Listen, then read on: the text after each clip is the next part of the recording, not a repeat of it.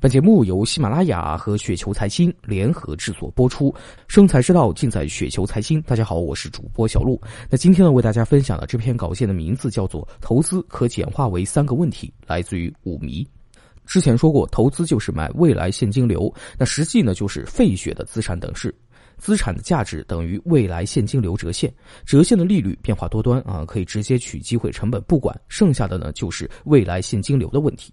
未来现金流呢是个相对稳定的变量，由企业积累的上投成本决定。上投成本呢，我也不知道该如何去合适的进行表述啊。在张五常教授的经济解释里面呢，有反复的阐述，并不是要标新立异啊，因为实在找不到可以替代的词儿，有点类似于巴菲特护城河的概念。但是具体什么是护城河，巴老自己呢都没有讲清楚，众多的解读和复制自然是不靠谱的了。晨星公司在研究归纳各行业的基础上，把无形资产、成本优势、转换成本、网络效应、有效规模视为护城河的五个表现，这无疑有点复杂化了。尽管如此，在迄今为止的研究机构中，晨星的研究报告仍被认为是一流的。至此，投资学呢就可以简化为三个基本的问题。上投成本如何在资产负债表中呈现，又如何在表外形成，能否持续？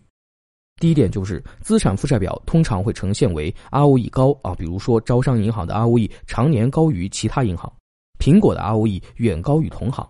第二点，ROE 高一定是有一部分资产无法计入资产负债表的资产栏目，比如管理能力与效率、品牌积累的美誉度、专利、秘方等。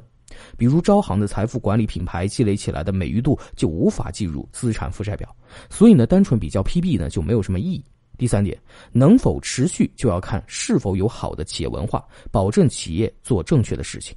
比如以消费者为导向的企业文化是否深入到每一个员工内心？比如本分诚信的价值观念有没有普及？段永平买苹果的时候，乔布斯身体状况已经出问题，但是他认为苹果的企业文化已经根深蒂固。乔布斯已经由造中人变为了报时人，有没有他都没有什么关系，所以呢敢于出手。而当时媒体普遍认为，没有乔布斯的苹果就会垮掉。